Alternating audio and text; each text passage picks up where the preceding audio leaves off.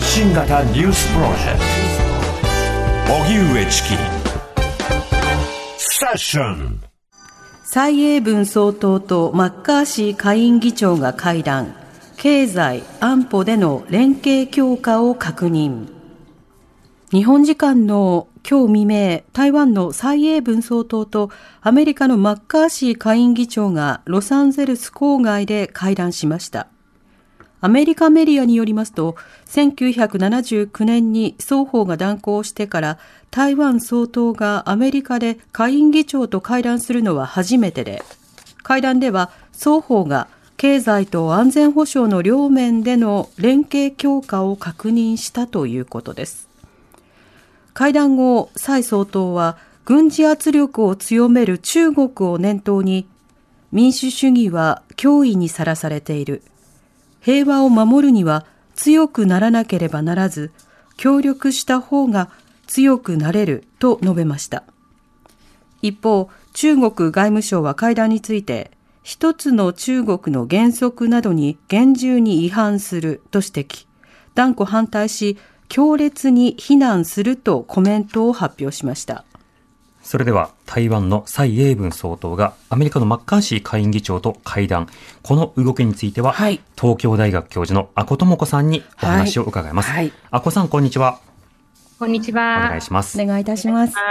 さて、今回の会談、まずは、アメリカで下院議長と蔡英文氏が会ったという事実、この点についてはいかがでしょうか？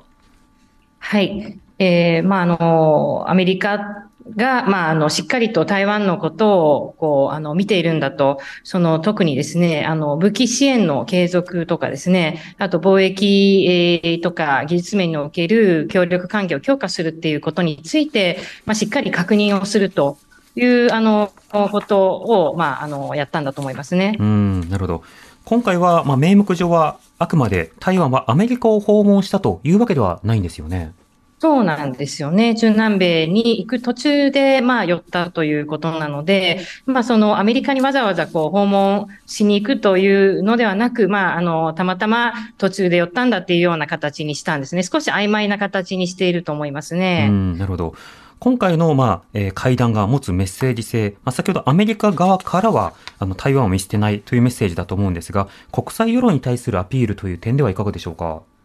はい。えー、まあ、国際的にも、やはり、その、まあ、あの、中国に対する牽制というかですね、まあ、この前にですね、馬英九総統が、あの、中国を訪問していますし、あと、あの、中国がですね、あの、ホンジュラスと、あの、台湾が断交してですね、中国と関係を強化するということをやっていますので、まあ、そういった中で国際社会は、まあ、台湾、の側にいるというようなアピールになると思いますね。うんなるほど。またあの今回はマッカーシー議長とアメリカで会うということになりました。以前あのペロシー議長とまあ台湾で会うということがありましたが、こうした連続についてはいかがでしょうか？はい。えー、まあ、ペロシ議長が台湾を訪問したときは、かなりの大きな騒ぎになってですね、軍事演習を、まあ、中国が強化するなど、ちょっと緊張状態になりました。だけれども、今回私もあの、実はこの少し前にあの、台湾に行ってきたんですけれども、はい、その時にやはり台湾の方々は非常に慎重なあの姿勢をとっていたんですね。民主党政権もその中国の脅威をこう煽るんではなく、やはりあの台湾の人たちの間に戦争は起こってほしくないという気持ちがあるので、はい、で、ちょっとこう慎重な立場でありつつ、ただあの、アメリカとの関係は強化してるんだというようなことを示す、そういった狙いがあったんじゃないかなと思いますね。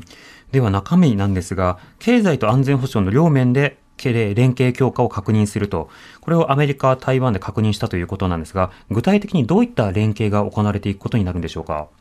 そうですね。安全保障に関しては、やはり武器の供与だと思いますね。はい、あの、その実際に、まあ、どのような武器がこう提供されるのかっていうのは、まあ、あの、この話し合いの中で決まっていくと思うんですけれども、うん、やはり、その、その、実際的な、その、あの、面で、こう、話し合いが行われたんだと思います。うん、あと、あの、経済に関しては、やはりあの、半導体とかですね、中国の、あの、に対してですね、こう、まあ、あの、こう、えー、圧力をかけていくような形での経済、えー、関係の強化ということで、はい、まあ、台湾の強い分野において、まあ、中、あの、欧米諸国と、うん、あの、連携を取っていくと、あの、いうことがあると思いますね。うん、なるほど。なお、この一つの中国の原則に反するということで、中国外務省がまあ非難しています。この中国側の動きというのはいかがでしょうか？まあ、それは、あの、当然のことだと思うんですよね。あの、中国はかなり、あの、強い姿勢で、あの、まあ、非難していてですね、あの、この時、まあ、あの、実力行使というか、まあ、空母がですね、あの、まあ、西太平洋に向けて、あの、台湾とフィリピンの間の海峡をですね、あの、通過しているんですけれども、はい、ただ、あの、ペロシ議長が訪問した時のような、あの、大きな動きではないんですよね。やはり、あの、選挙がありますので、その、あの、私も台湾に行った時にですね、ちょっとあの、台湾の専門家たちと話してたんですけれども、その、馬英九さんが中国に行ったと、そしてあの、ホンジュラスが断交した、台湾と断交したっていうのは、台湾の人たちにとってみればすごくこう、ネガティブな、あの、その、どっちかっていうと、その、中国を支持するよりも台湾、やっぱり台湾の自分たちの価値を守らなければいけない。台湾、中国がすごく強硬な姿勢をあの示してるっていうことに対してすごくネガティブな印象を台湾の多くの人たち持ったと思うんですね。でそうすると、やっぱり選挙の時に、あの、国民党の票をもっと取らせたいと中国は思ってるかもしれませんけれども、まあ、逆効果になってしまっている。で、今回もあまり騒ぎすぎるとですね、あの、まあ、前回の2020年ですかね、大統領選挙の時も香港のことがあって、かなりあの、民進党が最後の最後に票を、あの、あの、増やしたんですけれども、はい、まあそういうふうな感じに、あの、なりかねない。まだ時間ありますけれども、選挙まで。でも、あの、あまり騒ぎすぎないような形にししようとしたかもしれませんね、中国の。はい。なお、この一つの中国という原則なんですが、この原則についての台湾側の最近の受け止めというのはどうなんでしょうか？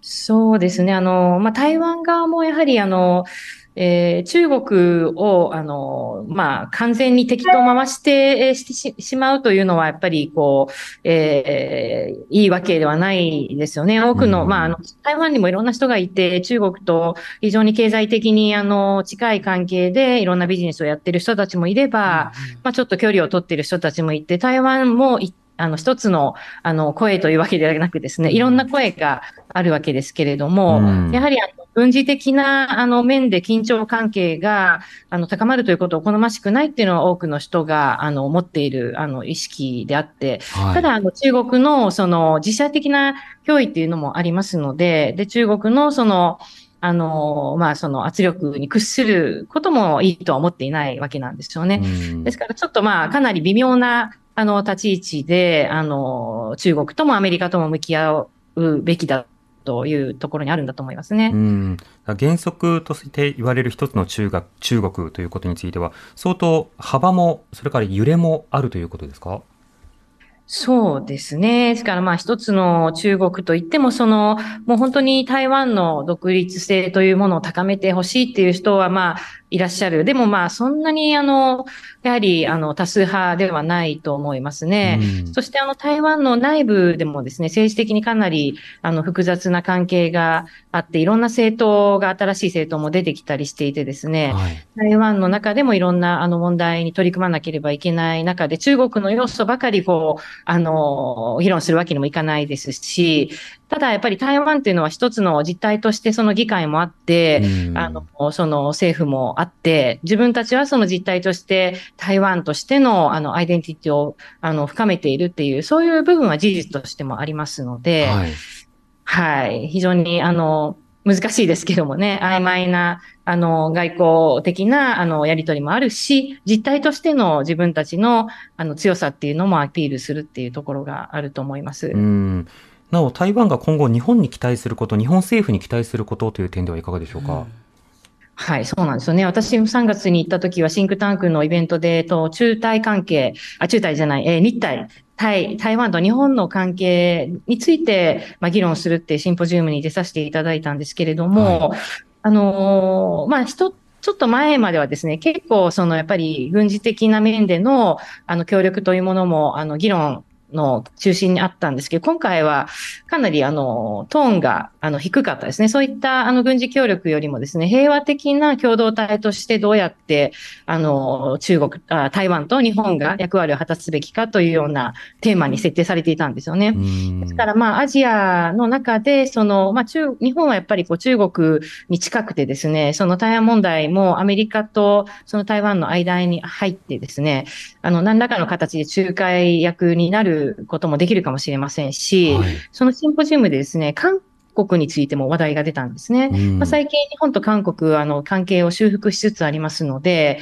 まあ、アジアをまあやはり火の海にしないためにですね、どうやって外交努力でまああの調整していくかっていうところに、まあ、あの期待が高まっているんじゃないかなと思います。なるほど。そうしたための台湾、はい、韓国などとのまあ連携がどうなっていくか、ここのポイントを伺いました。あこさん、ありがとうございました。はい、ありがとうございました。ありがとうございました。東京大学大学院教授の阿古智子さんにお話を伺いました。荻上チキ